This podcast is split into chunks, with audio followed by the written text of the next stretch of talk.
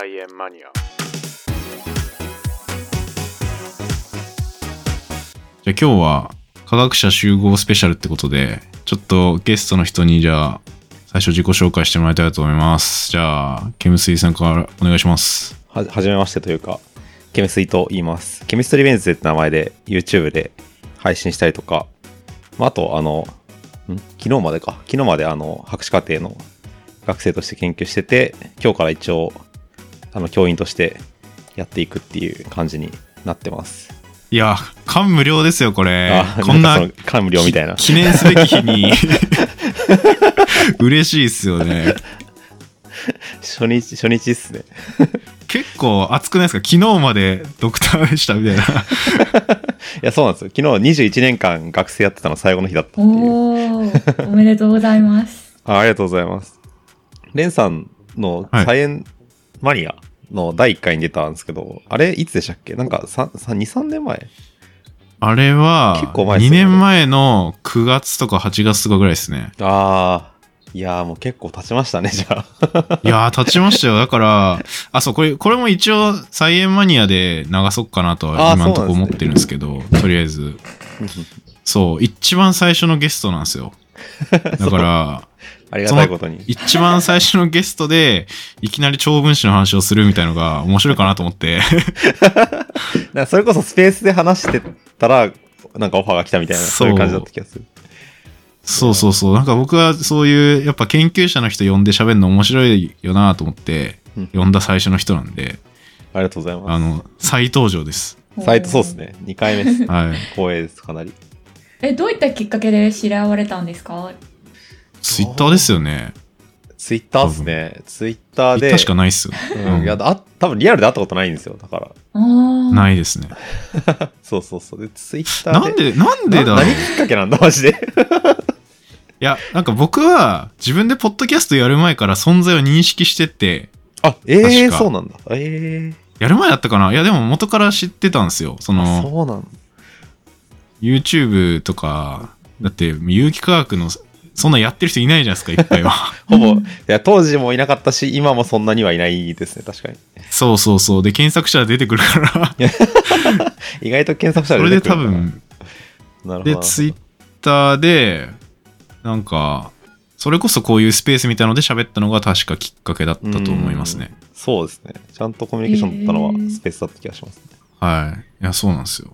ということで、再登場のケムスイさんと、じゃあそしてありがとうございます。もう一方、みそさんじゃあ自己紹介お願いします。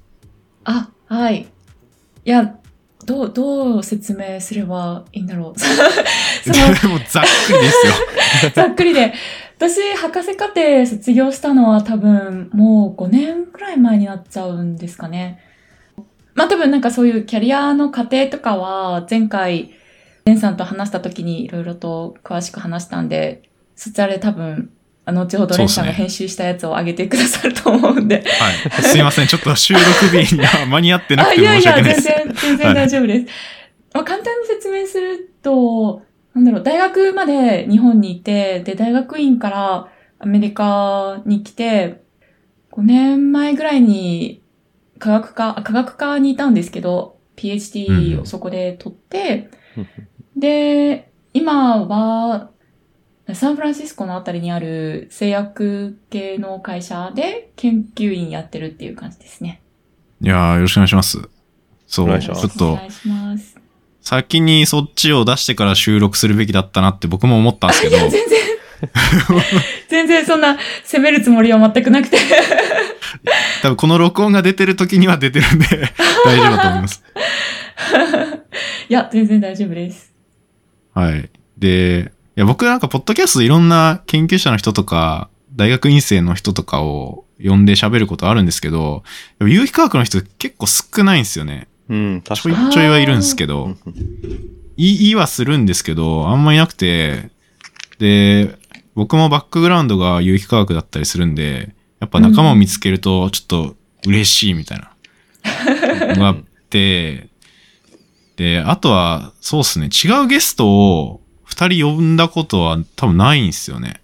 その、ああ、確かに。なんか一人呼んで何回か話すみたいな感じですよね、確かに。そうなんですよ。基本1対1だったんですけど、で、まあ二人組でやってる人は二人組を呼んだりはあったんですけど、こうやってなんか、なんていうんですか、対談じゃなくて階段みたいな。階段。うん。あ、違う、階段じゃない。定談か。定定談、あ、談。定、はいはいはい。そう、階段じゃねえや。階段はなんか怖い消えそう。そっちもあるし。話 定談っすね、定談。定談ね。定談みたいなのもちょっと面白いんじゃないかなと思って、うんその、その初回です。おー初回。ありがたいです。呼んでいありただいて。がたいです、本はい。ってことで、そう、まあせっかく化学っぽい人が3人いるんで、なんかそれぞれ面白いなと思ってる、ちょっとケミカルな話をしたら面白いんじゃないかなと思って、わちゃわちゃと。で、ちょっとトピック1個ぐらいなんか持ってきますかって話は事前にしてて、当そうですね。誰からいきます？いや、そうそう、それなんですよ。別に、からいきます？ケムスイさんの話面白そうなんで、最初に聞きたく あ、わかりました。僕の話ですね。僕の話はいいっすか？はい、全然大丈夫です。なんかもう適当に、そんな適当で話とかじゃなくて、はい、あれなんですけど。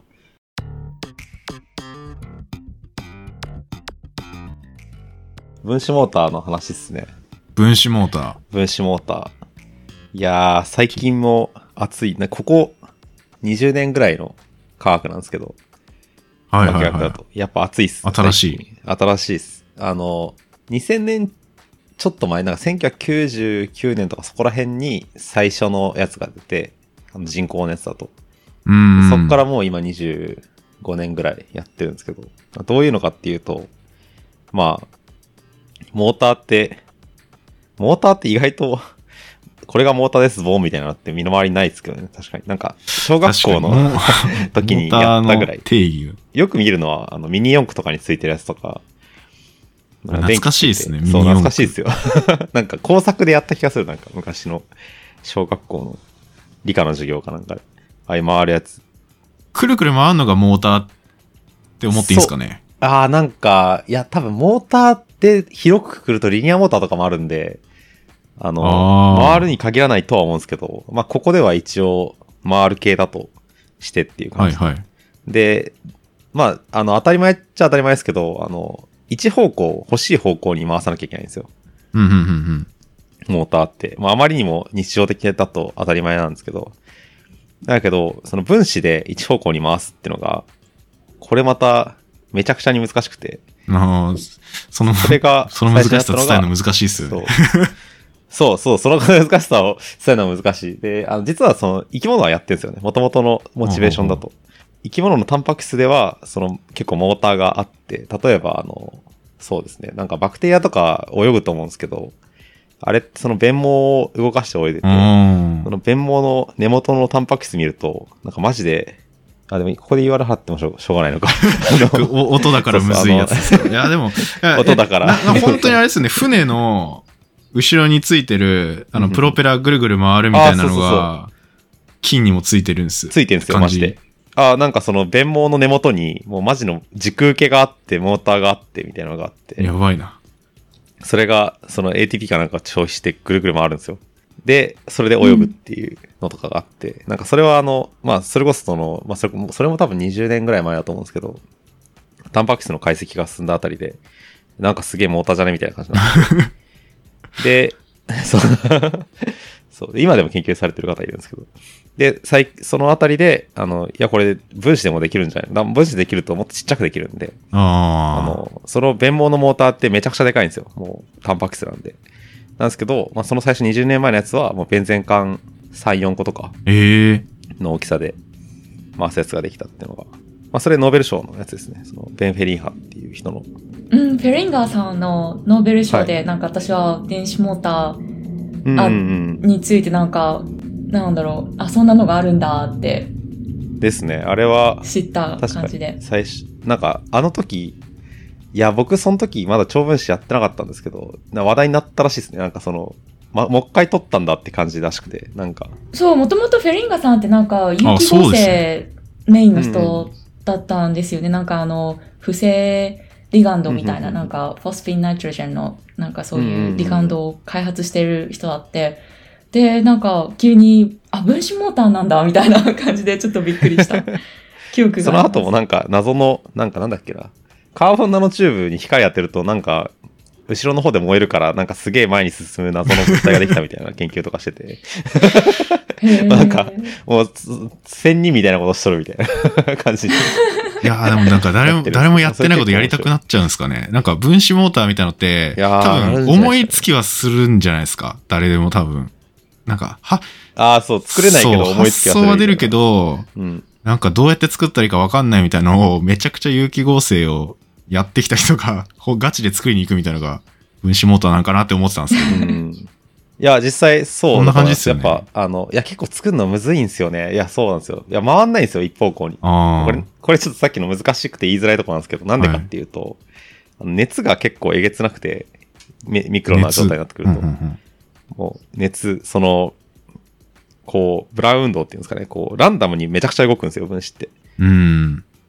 だから、あの、こう、普通のモーターとかだと、普通にな、こう、何もしてない状態だと静止してるじゃないですか。うんうんそれが、分子レベルだと、めちゃくちゃ動くんですよ。ブルブルブルみたいな感じ。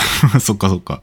そうそうそうそう。で、ままず、まずそのイメージがあって、で、それを無理やり一方向にくるくるって回さなきゃいけないんで、でも、あの、そうこうしてると、そのブルブルしてるから逆にもこう、回っちゃうわけじゃないですか。うんうんうんってのがあって、もうそう、いっぱい一方向にするのが難しいっていうのと、まあ、あとあの、平均で見ても、その一方向に偏らせる仕組みを作んなきゃいけないんですけど、うん。それを考えるのが相当。難しい。そう、難しいんです。で、その最初のやつは光当てて、こう、なんていうのかな。分子がこう、パタッと折れ折れ曲がるような反応があるんですけど、うんうんうん。それをこう、うまく使って、こう、まあ、分子もキラルにして、一方向に回転させるっていうのが最初のやつですうんね。でそれはもうなんか、すごくファインチューンされてて、今でも、なんか最近あれらしいですよ。あの、なんか膜、なんかドリルみたいな、その分子モーター光当てると、あの、はいくるくる回るじゃないですか。はいはい。それで、なんか、ま、その細胞膜なんかな？なんかバクテリアがなんかの細胞膜、ドリルみたいに突っ込んでって膜壊して細胞殺すみたいなのが、あるらしくて。へーそう、サイエンスアドバンシーズかなんかに載ってて、はえーってなったんですけど。えー、ガチドリル？マイクロドリル的なのがある。え、それってどれぐらいの大きさなんですか？なんか分子量的に。あ、分子量的には、えっと、いや、基算点にちょっとついたぐらいなんで、500ないんじゃないかな。そんなに大きくないのか。うん。え、そっか、それすごあ、いな。でもなんかいろいろ即差ついてた気がするんで、もうちょい大きいかもしれないですけど、コアの部分はそんくらいですね。うん。でもめっちゃ使い道ありそうっすね、その細胞膜に穴開ける働く分。子にちゃんとなってる。だからもうあの、いや、それが分子モーターってもう使えないって有名なんですよ。あの、いや、なんか、なんか使えないかなとか思うんですけどね。そうそうそうそう、うんうんみんな、みんな、俺もなんか、そうやっ、この間、そう、ドクターの最後の方で分子モーターの研究したんですけど、ポスターとか話してると、これ結局何使えるのって言われて、うーん、みたいな。いやー、それ学会で聞かれたくないやつだよな、なんか別に。そう。しかも向こうもなんか一時期興味があって、あすごい調べてて結果役に立たないなと思ったらしいんですよね。だからもうそんな、そんな、なんかもうね、反論できるわけねえじゃんと思ったんですけど。いやー、そんな感じですね。いやすごい、やばい、長くなっちゃうな。あの、いや、すいません。いや、でもめっちゃ面白いですね。分野としてそううん。そうですね。でもそのそれが最初。さっき言ったはないんか、あ、すいません。さっき言ったなんか細胞膜に穴開けて、なんだろう、突っ込んでいけるってすごい有用じゃないですか？なんか、ドラッグデリバリー的な立場から考えると、それうんすごい使えるのかなって思って。膜通らないみたいなのは確かに。あの、うんもう能動的に通すから。どうなんだろうな、あれ。いや、まあ、ぶっ壊れちゃう可能性もありますけど。確かに確かに。それ人間の細胞も壊れちゃって、ただの有害物質になるっていう。そうそうそう。うんいや、ドリルで、な、ナノマシンですよね、マジで。それでも、本当に壊れたら。うんうんうんうん。いや、うん無差別にやっちゃったらやばそうですけど、そう、うんなんか調整できたら使えそう。うんうん。そうです。ん面白いな。それが最初の光系。なんかその分子マシン、その分子モーターっていくつか、その、区分があって、それがなんか光駆動系みたいな感じのやつですね。うんうんうんまあ、なんかい今はでも、もう本当に熱い感じのやつ。で、他にもあの、化学刺激を使うやつとかがあって、化学刺激。はい。はい。で、なんかその今の言った光のやつって二重結合がくるくる回るんですけど、そうじゃなくて、その単結合、例えばそのベンゼンを2つこう、つなげてビフェニルってやつができるんですけど、うん。そのビフェニルのベンゼンとベンゼンの間の単結合がくるくる回るっていうのがあって、うん。うんまあそれも、それもフェリンガがすごくめちゃくちゃいろいろやってて、うん去年。もサイエンスかネイチャー1個出てますね。あの、側鎖をキラルにして、その脱水縮合と加水分解を繰り返していくとくるくる回るっていう。うん。うん。多分なんかそのペーパー多分よ読んでない気がするんですけど、なんかイメージとしては、アトロップアイソマーみたいなのができて、はいはいはいそれがくるくる回る感じなんですよね。うんうんうんそうです。あの、こうんう、ベンゼンのねじれ方がこう2つあるキラリティみたいなのがあって、うんうんうんそれが相互に変換していくっていうやつですね。うんそれはなんか結構最近、いやでもなんかそうですね、最近ですね、あの、盛り上がってきたのは。もう本当に最初にもあるんですけど、最近も出てきてるって感じで。であともう一つが僕がやってる、その、えっと、インターロック化合物って言って、こう、さっき、なんか雑談の時に話したんですけど、なんか輪鎖みたいな、こう、輪っかと輪っかがこう、相互に入ってて、抜けないみたいなうんうんうんやつ。そう。結合はしてないけど。ど、みたいなそうそうそうそう。やつっすね。手手品の人がこう輪っかと輪っかパンってやったら入ったやつみたいなのがあって、それカテナンとかって言うんですけど、それの輪っかに輪っかがこう、はまってて、それがくるくる回るっていうのがあって、うんうんうん。なんか身の回りにないんかなああ、身の回りの子供のおもちゃとかに。にありそうなんだけどな、なんか、こう、フラフープに、あの、なんだろう、腕時計つけて、うんうん腕時計くるくる回してるみたいなイメージですね。イメージ的には。で、それの方向が一方向になってるみたいな。ああ、だからでっかい缶とちっちゃい缶みたいなああ、ですですです。そう。で。そうです、そうです。それ、まあ、それはなんか、それも2004年ぐらいからずっとやられてるんですけど、なんかそれも最近、あ熱いって感じですね。それもなんか、いろん、うん、4, 4種類ぐらい最近できてて、そっちの方を最近研究してたっていう感じです。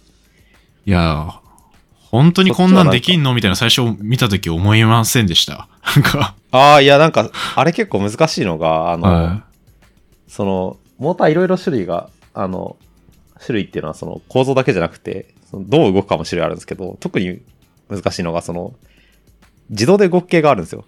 こう、ある環境にブチャってつく、つけると、くるくる回るっていうのがあるんですけど、い。うんうんうんうん勝手に。そうすると、あの、観測するのがめちゃむずいんですよ。その分子1個見れるわけじゃなくて、平均化されちゃうから、うーん、確かに。マジで回ってるかわかんないです。で、それが逆回転同時にしてても同じに見えるんですよ。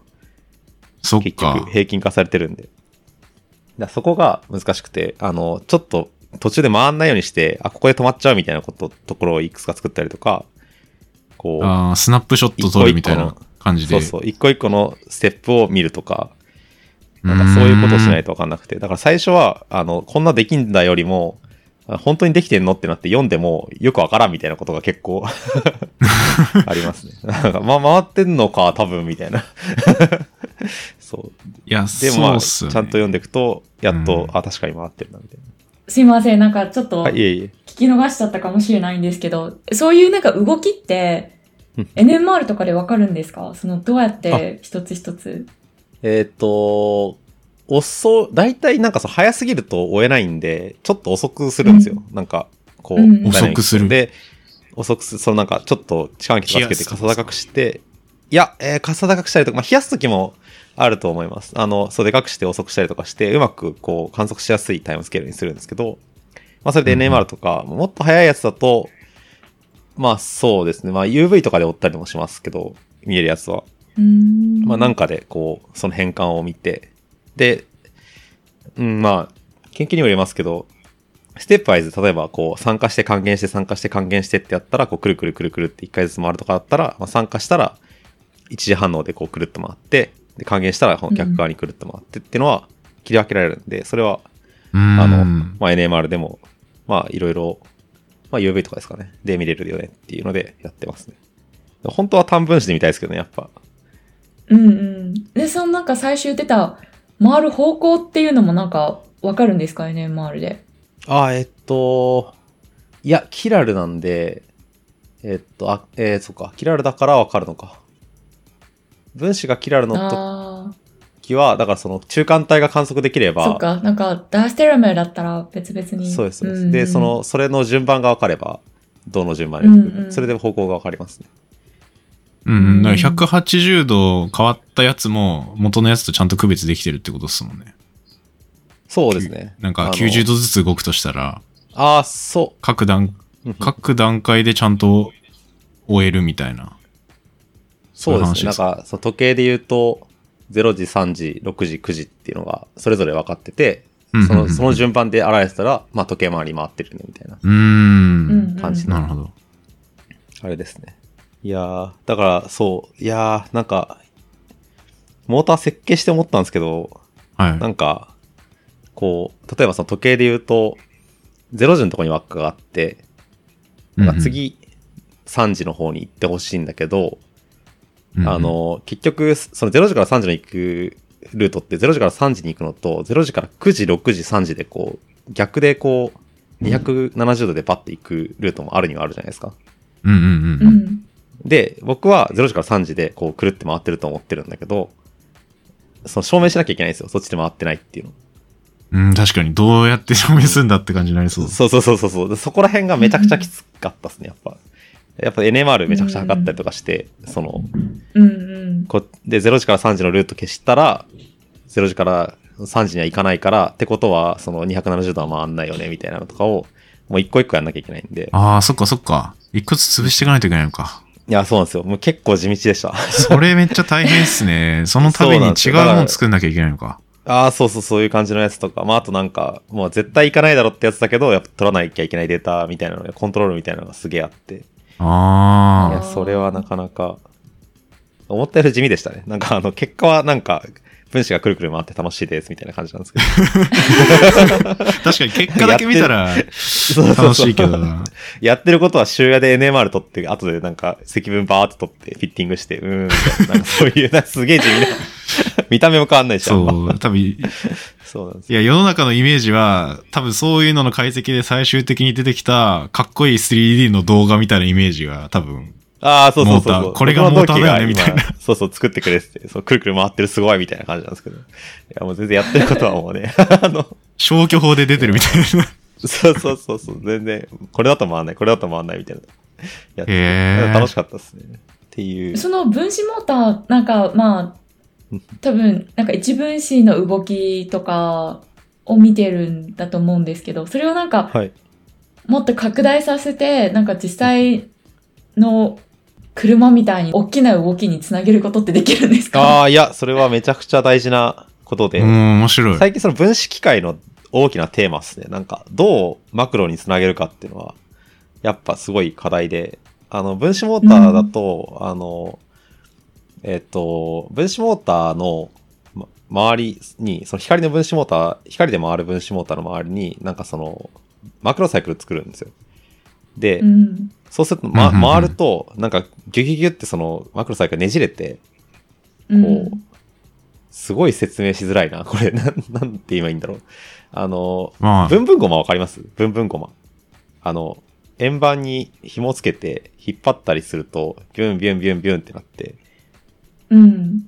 なんかそういうおもちゃがあるんですけど、はいはいはいモーターが回ると紐が絡まってみたいな。で、その紐が絡まると、あの、それゲルに入れてるかゲルかなんかだと思うんですけど、それがなんか縮むみたいなのとかはあります。へーその人工筋肉みたいになるよねとか。あとはなんかエネルギーを貯めれるんじゃないかとか、まあいろいろ、それもまさに去年ですね。だから、まあ、模索中かなっていう感じはしますけど。うん。すごいな、なんか、じそんな分子レベルで動力ある筋肉的なものああ、いや、あったそら、え、ものすごいパワー出るんじゃないですか？もううまくもしいったら。こどどどうなんだろう。熱に勝てるかっていうのがやっぱああ、そっか、結局ー動いた結果、また熱上がって、あとはその、まあ、あの、か。その分子筋肉とかだと、その、なんていうのか、デイジーチェーンっつって、あの、そうだな、まあ、両手空いてたら、あの、右手で左手の手首持って、左手右手の手首持ったら、はい。なんか、こう、で、その手の位置を、例えば、今、手首だとして、肘までやると、長さ変わると思うんですけど、うんうんうん。こう、そういうデイジーチェーンって構造があって、これを分子にして筋肉にするって研究が阪大ですね。阪大でめちゃくちゃやられてて、ええあの、日本の大阪大学で。で、それはマジで光当てると、もう、こう曲がるんですよ。ゲルが。が。マジで筋肉みたいに。その、ゲル曲がるミクロな。構造が、そうなんですよ。ミクロな構造が、こうち、縮むんで、それで、こう、ゲルが収縮して、光当たった方に、こう、曲がるっていうのがあって、あれもすごいんですけど、やっぱ力ってなると、その、やっぱゲルの網網目が緩和するやつとか、いろいろ、あの、なんて、負のフィードバックかかっちゃうんで。なかなか、ですね。なんか、まあでも確かにどうやって力増幅すればいいのかは、うん。うん難しいっすよね。で、増幅しようと思ってでかいの作ろうと思ったら、今度作るの難しくなっちゃいそうだし。そうですね。まあでも、やっぱ、ちっちゃくできるっていうのは強みかなと思いますね。めちゃくちゃちっちゃくできるんで、その素子は。ああ。その、ゲルなんで、もう相当ミクロンサイズまでやっても同じ動きするだろうな、みたいなのだと、あ、そっかそそれっか。は普通の材料だとできない。そうですね。やっぱ材料としてそういう特性っていうのは、やっぱそこら辺強みあると思いますね。へえ面白いな。これ、難しいっすよね。普通のモーターと違って、どうやって力、てか、きっかけどう与えるかもむずいじゃないですか。光とかだったら、わかるけど、そうですね。それもめちゃくちゃいろんな種類が、刺激応答性、pH とかもあるし、えーっと、あとは、まあ酸化還元とかもあるし、あとか化学物質、本当 FMOC の保護とか使うやつもあるし、うーん。あと光ですね。いろいろありますね。なんかやっぱ、良し悪しがあって、うんもうマジでま。だ初期初期だなって感じです。なんか、いやーどうなるんですかねなんか、いやー結構分野、将来的になんかよくわからんまま終わったりする分野とか全然あるんで、分子モーターどうなのかなと思うみたいな。確かに、どうなの ?100 年後ぐらいの姿見たいっすもん、めっちゃ。見たいっすね。もうもう見たいっす。もしかしたらもう皆さんの体の中に埋め込まれてる可能性もありますね。SF とかによくあるやつ。いや、年取ったからちょっと分子筋肉入れてんだよね、みたいな。良すぎるな、それ。それサイボーグおじいちゃん。なんか、サイボーグっぽくないサイボーグみたいな感じしますよね。そうです。ソフトサイボーグみたいな。いいですねそこまでいったらすごいな、うんいやー、もう、やっぱ、そこで行ったらすごいっすね、マジで。うんまあそれの基礎の基礎みたいなことやってます。ですよね。ほんと基礎の基礎だねめちゃくちゃ基礎の基礎。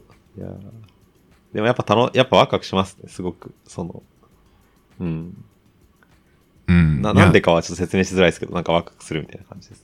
いや、でもやっぱうん今まで、なんだろう、人間いろんなもん作ってるじゃないですか。建物とかだったら。はいはいはい。建物はマジでいろいろあります。それって手に取れるから作れるわけであって、うん分子なんて見えてないから作れないけどめちゃく、ちゃむ今ずいっすね。今ってなんか、ある意味分子を手に取れるようになったぐらいな感じじゃないですか。まあ全然そこまで言ってないですけど、ある程度ちょっといじれてっていう時代が今初めてだから、すごいなんかこっからピラミッド作るみたいなこと起きんのかなみたいな、なんか。想像力次第な気がするいやー、そうなんですよ。いやモーター以外もどうやってやっぱ作りたいですよね。どうやって考えてるのか全然わかんないっすもん、あれ。原理見たらわわかるけど、これどうやって考えたんだよみたいな、結構ありますよね。カテナンとかはできちゃったのかな。いや、カテランはあれ考えてると思います。作りに行ってるのか作りに行ってますね。いや、でもあれは、いや、大体回んないんですよ。あの、こう、適当に、適当に考え、そのなんか、例えば学部の学生さんがモーター考えましたってなると、多分大体一方向に回らなくて、こう、あいや、こういう感じで逆に回っちゃうんじゃないとか、こう、落とし穴が結構あるんで。あー、そっか。いや、でも、それで一発当てる人とか出てくるかもしれないよな。でもいや、当ててほしいけどな新しいモーターって結構、もう難しいんですよね、メカニズム的に。あ、そっか。似て似て似てきちゃうんですよ。だから、うん。こっから新しいメカニズムとか出たらすごい熱いと思いますね。いや、ですよね。新モーター基軸みたいなのを分子で考えた人が出てきたら欲、しいっすよ。それはもうマジで熱いです。熱いっすよね。熱いっす。僕のはまあ、その、ロインターロック系のトポロトポロジーが全く新しいみたいなのをやって。まあ、いいとこ乗ればいいなとは思ってるんですけど、そうですね。なんか新機軸ってほどじゃないかもしれないですね。まあ、面白いね。大体、そう、そんな感じです。あ、そんな超分子の。いや、分子、分子マシン界隈ですね。いや、めっちゃおもろいな、分子マシン界隈。いやなんかちょっと気になるんですけどその,はいはい、あのアカデミアってやっぱり研究をするためのなんて言うんだろう、お金を集めるために、なんか、あねあの、プロポーザル書かなきゃいけないじゃないはいですか。はいはいはい。で、そういう時ってどういうふうに売るんですか？その めっちゃリアルな質問。はいはいはいはいはい。いや、めちゃくちゃわかる。くっそリアルな質す問ごいなんか、いや、そう、すげえリアルな、あの、分かってる人の質問。ああ、でもやっぱ、そうだな。ああ、でも出口はめっちゃ作りますね。なんかその、あの、なんだろう。こう、やっぱ化学って理学よりでもどうしてもその、なんか応用とかは常に意識せざるを得ないうんところなんで。だからモ、うんモーターで申請書僕書かない気がすんだよな。書けない気がすんな。うーん、確かにね。どうやって書くんだろうって思いましモーターたは多分苦しむんじゃないかな。単純に。そうでうす。ん。でまあ、モーターで一個あるのは、例えばそのモーターで作れる構造って、あの、なんていうのかな。もう外部からエネルギーを与えて、あの、重安定な状態にできたりするんですよ。例えばその、再安定な状態があって、一周回った時に、その、ちょっと力がかかっちゃって、無理にいる状態になって、外部刺激がかかると、パコンと戻るみたいな。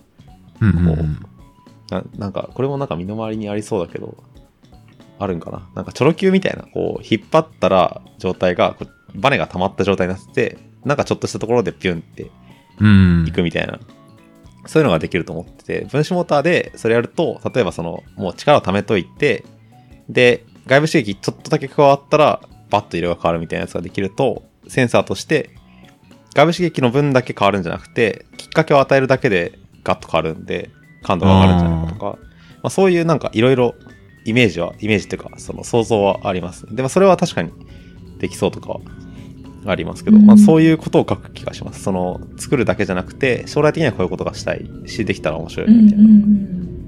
んそこはもうでもやっぱ、あの、まあ、大変ですよね。あの、いやー実際できんのかとかね。なんか分子スイッチ的なことですか？そう、分子スイッチのまた、そうですね、メカニズムがちょっと違うやつ。はい、違うやつうんですね。分子スイッチはその、平行自体を変えるんですけど、うんどっちが再安定か自体を変えるんですけど、準安定から再安定に変える。そのエネルギーの地形は変わらないんだけど、ポピュレーションだけ変わるっていうのが、うーんまあ今でもありはするんですけど、うんうんうんなんか自由に行き来するのがちょっと少ない気がしますね。うんそしたらもう書くと思います。代わりのやつでお金を取るっていう で、あの、モーターの方をゴリゴリにやるっていう。ことを、まあ、あの、モーターができてからのそれなんで、まあ、そう、それをやると思いますね。うんこれ、これから多分僕がそれは苦労するところだと思います。そういう意味では、僕初日なんで今。1日目に そう、そう、本当に。いやいや、全然そんななんか腰折るつもりは全くなかった。いやいや、全然。まあでも学習とかは書いたんで、いや、そういうこと書きましたね。うんうん。うんまあ世の中の流れとかも関係ありますよね結構ちょっとでもそうですね。そうやっぱりなんかちょっと応用見えてるというか実際使われてるのに近いところの方が書きやすいのはそうああ、だけどいや、それ、どうなんだろう？そうなんですよ。なんか、あこれ、まあ、あの、そう、彼女が理学系で、めっちゃ、ああはい、はい、分野も全然違う、化学でもないんですけど、うん一回学習の話した時に、とかその申請書の話した時に、もう全然応用書かないんですよ。えもう完全に基礎的なことだけマジで、そう、あの、この問いが興味がある、みたいな感じの話で。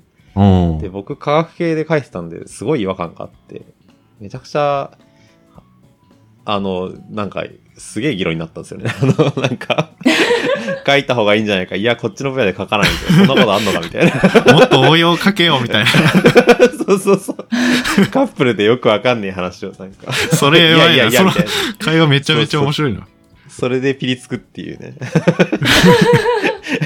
わけわかんないことして。でもマジでそうなんですよ。確かにその分野では本当に、あの、ないんですよ、そういうの。あの、本当だった。だからへ、えやっぱ分野依存的なのかもなと思って。確かに考えてみると、宇宙の誕生とかやってる人とか、書かないですよね。何使えるとかね。いや応用もなんもないっすよね なんもない。そう気になるからやるじゃんみたいな。そう結構根源的にそれなんだ。なうんなそういう意で味では、なんで科学はそれ許されないんだってちょっと思いましたけど。ああ、いや、なんか、この間、その、学会で話し、人と話して、そう言ってたのは、なんか、ゆはい科学で唯一それがあるのは典型元素なんじゃないかみたいな話をしてました。あーあー典型元素。典型元素科学は、やっぱ、その、元素って何みたいな。元素のなるほど特性って何なんで、まあ、確かに使えるとこはありますけど、なんか結局やってるのって、マジでゼロ感のマルグネシウムの面白い作体すげえみたいな話じゃないですか。うんうんうん。そう。確かにな。三重結合って何みたいな。別に何が使えるとかは、もうその時点で全くわかんないですけど。うん。わかんねえからやるんだよ、つって。そうそうそう。やるみたいなでもなんか、そこら辺に石あってケースあるけど、ケースよくわかってなくねみたいな。三重結合あるかもどうかもみたいなうん感じの、あの、あーあれなんで、そういう意味ではなんか典型元素は、その宇宙の誕生とか近いかもしれないですね。なるほど。それ以外はもう大体なんかに使うみたいな感じな気がしますけど。いやーそいや、でもなんか、そういうなんか興味だけになんか導かれて研究するっていうのが大事なのかもしれないなって。なんか応用ばっかり考えてると、なんかそういうの見過ごしちゃいそうですよね。うんいや、もう、あの、やってる時は完全に100%興味で モーターかっこいいでやってますからね。書く時だけ頭ひねるっていう感じはやっぱりあると思います。なんか、もっと哲学的な感じでやったらいいのにとか思いますけど、まあ、でもお金を出す側の気持ちを考えたら、まあ確かに難しいよなっていう。まあ、あと説得気持できるかなんですよね、ちもわかる結局。うん。うん。いや、モーターかっこいいでも説得できたら論文も載るし、申請書取ると思うんですけど。うんうんうんうん。やっぱりまあ論、そうそう、論文は出ますからね100人いて何パー。かっていう。そうそう。なんかなかなか100人いて何パーに取るかっていうのが上がりづらいんじゃないかなって気はしますね。うん、いやそうだよな。まあ、だから僕は、こう、なんていうのかな。応用のことも書いて、でも、基礎のこともやりたいですね。それを完全に分野の理解してもらうために、その審査する側が論文みたいにレビュアーに回さなきゃいけないみたいなことになっちゃうんで、多 分本当にちゃんとやろうとしたら、結局、レビュアー1、2、3みたいなのつけて、本当にこれがついいのかみたいなのを判断しないと、みたいなことっすよね。そうですね。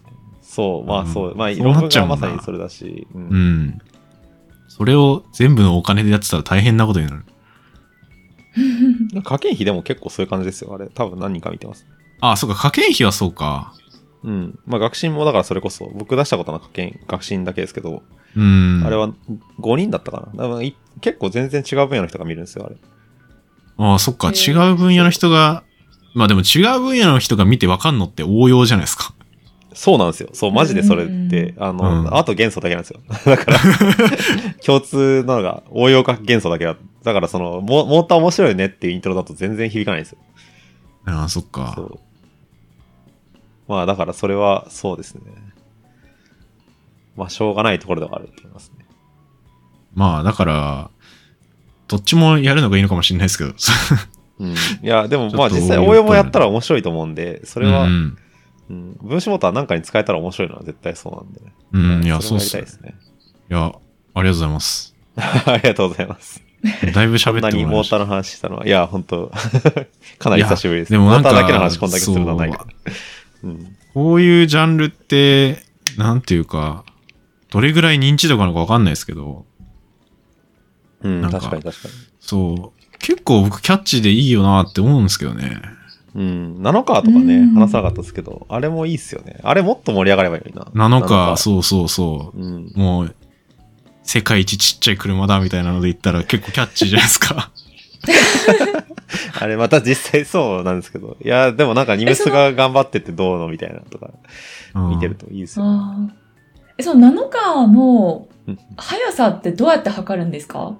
あ、あれはあの、STM、STM じゃない？STM か。あの STM っていう顕微鏡でずっと見てて、見え見えるんですよ、顕微鏡で、ナノカーを。あ、なるほどね。それを、それをなんかこう、いろいろこう、電流パンって流してこう動かしたりとか、光らせたりとかして、動かして、まあでもあの、全然ナノなんで、あの、逆に進んじゃったりとかすることもあって、なんか、国によってはマイナス何ナノメートルみたいな。不明瞭な気、後ろに進んじゃいました、みたいな。やっぱもう全然あれなんですけど、いろいろやってますね。もうそういうレース見たいっすもん、なんか。うん。あれもしかもめちゃくちゃ長いんですよ。あの、期間があって。ここの期間に頑張、な、そう、だからその全然、あの、すごい遅いんですけどね。そういう意味では。いや、でもめちゃくちゃ早く進めてきたらすごいな、それは。早すぎて見えねえみたいな感じの、できちゃったら、それはそれで 観測できねえみたいな感じになっちゃう。いや、もうそれは多分表面屋さんが頑張るんで、見たいですね、まず。あ、でもなんかその、なんだっけ、えっと、ミオシンだっけ？あの、あの、生き物の、ああ、のミオシン、アクチンとかの。ミオシンはい。そうそうそう、あの、なんかう、二、二つの足みたいなんで、こう、歩くやつがあるんですよ、その、ファイバーの上を。うんうんあれを、うんを、の上になんかその標識つけて動かしてる人がいて、それああ、なんか見ました、それ。聞いたんですけど、うんそうそう、あれめちゃくちゃすごい、あれすごくないですか？なんかもうすげえ、ヒュヒュヒュヒュみたいな感じで、すその微小化の上をなんか電車みたいなのが走ってるのが、そう。分子モノレールみたいな感じですよね、あれ。あれマジやばいと思って。そう。輸送されてるわってわかる。そう、生き物やばすぎると思ったっすね、やっぱそれ見たとき。全然できないですもん、人工でそれ。いやーあれはもう、いや、なんか、めちゃく一通りなんか、こう、なんだろう、やるじゃないですか、人工分子マシンを。うんやっぱ、で、その後なんかそのバイオのやつとか見ると、なんか全然勝てないかもなっていう気持ちにたまになる。やっぱ40億年の進化ってすげえみたいな。そこで感じるんだ。敗北感じます。いや、もうやっぱあれはやばいっうん生き物すごい生き生き物が、生き物すごいっていうことに対する、あの、解像度が上がって終わるんですよ。だから、あの、そう、普段過ごしてる時の生き物すごいね、みたいなのじゃなくて、全然なんか、本当にすごいな、みたいな気持ちになってくるんで。面白いな。そうなんですよ。え、昔、大学の授業でなんか習った気がするんですけど、すっかり忘れちゃって、そのミオシン、アクチンとかの筋肉の動きってうん、あれ分子レベルだとなんか、どっからエネルギーが来てるんどうやって動いてるんですかね？あれって ATP とかでしたっけ？あれ確か ATP で、あの、くっついたり離れたりするのを使ってたと思いますね。あの、二つくっつくとこがあって、それが交互にこう行くことで、行く、なんか前に進んでいくみたいな。確かそんな感じだったと思います。ううん、なんか本当に歩くみたいな感じだった気がしますけど。うん。あれよく ATP で行きますよね。もう、なんか ATP で動くってのもよくわかんないですけどね。なんか科学的には。いやーめっちゃわかる。あんな、めっリン酸が1ちゃわかる個。取れただけでどうなんねんみたいな。そう なんです便利すぎだろみたいな感じじしますよ。そう、もっとなんかこっちは酸化還元とか結構えげつないの使って頑張って回してるのに、なんか ATP のリン酸が1個外れましたとかで。そんだけみたいのが意味な。わかんない。そうそうそうそう。どう、どう使うのか全然想像できないですよ、そっから。いやー、すごいっすよね。すごいわかるな。うん。いやー、なんか、これちょっと話変わるんですけど、あの、あ前話したかな？なんかあの、こう、生き物、そそのレベルで僕がすごいと思って人に話すじゃないですか。例えば親とかに。うんうんうん。えーなんかそう、なんか、そうするとやっぱ一般の人と感覚が多分違うなと思う時がたまにあって、なんあか、ある先生がなんか動くゲルみたいなの作って、あ。はいはいはあの、こう、市民講座で話したらしいんですよ。い。うん。こう、これってもう生き物ですよねみたいな感じで。こう、もう自発的に動くんで、その、本当にすごい、本当にすごいことなんですけど、そう。あの、で、よくあるなもうマジで僕から見たら、そう、うん僕から見たらもう自発的に外からエネルギーを得て動いてるんで、これも生き物なんですよ、ほぼ。僕からしたら。すげえと思って。うんで、話すじゃないですか。そしたら、あの、市民の方から、なんか生き物を馬鹿にするなって言われたらしい。でもなんか、僕はすごく気持ち分かって、あの、もうこんなんできたらもう生き物なんですよ、やっぱ本当に。作ろうとしてる人からすると。ああ、感覚が違うんだな、やっぱ。そうなんです。っすよねなんかもう太陽に行く上で月まで来たみたいな、すげえみたいな感じなんですけど、もう全然あの、そこら辺に生き物いるじゃんみたいな、あの、方からすると、こんなちょっと動いただけで生き物じゃないでしょみたいな。いや、なんかどっちもわかる。言ってること合ってるんだそうそうそう。確かにそうなんだ。な、なんかよく考えてみたら確かにそうなんだよ。うように動いてるだけで、それはそうなんだけど。うんそそんなな、そうなん。なんかそこら辺にある、なんだろうな。生き物自体の感覚が違うのかもしれないですけど。いや、そうなんです。複雑すぎるのがそう身の回りにありすぎて。そうだよな。なんか意志があるかどうかとかもなんか考えちゃうもんな。うん普通に考えたら。それの話、うちの、あの、親にしたら、あの、まあ、それは、そのやっぱ市民側だったんで、それはそうみたいな感じで、なんか子供生まれた時とか、なんか、こう産んだ経験とかもあるから、なんかそれベースで考えると、もうなんかあの、その自分からひ人が生まれてくるわけじゃないですか。めちゃくちゃ複雑なことが起き、もう普通に起きてるんで、なんかそのレベルからゲルが動いたとか、もう本当にどうでもいいみたいな話。まあそれもそう。それは、それはそう。それはそうすぎるみたいな。確かに。そうだな。いさめられました。それはもう勝てないですよね。そう、勝てない勝てない。確かにね、うんみたいな俺できてるしな、みたいな。論破されて終わる。そうそう、そうなんですよ。っていうね、そう、やっぱちょっと、そう、そう思うと、やっぱ、あの、見る目が変わるというか、うん。やっぱ生き物すごいなと思いますよ。いやうん面白いな、なんか。いい話ですね、これ。めっちゃいい話いい話なんですよ。うん。生き物がすごい話っていう。生き物がすごいっていう結論。科学の話してたけど、結局生き物すごいよねっていう結論。あるあるすぎる、マジで。そう、本当これよくあるオチですよね。本当によくあります。マジでそう。はい。じゃあ、次のターンいきます？このペースでやってたら、すごい時間そう、申し訳ないです、ちょっと。いやみいやいや、いや、いいっすよ。たっぷり。ここまでお聞きいただきありがとうございます。サイエンマニアはあらゆる分野のゲストを招き、サイエンスの話題を中心にディープでマニアな話を届けるポッドキャストです。番組に関する情報は Twitter を中心に発信しています。感想はハッシュタグサイエンマニアで、また、ポッドキャストのレビューもよろしくお願いします。次回もまたお楽しみに。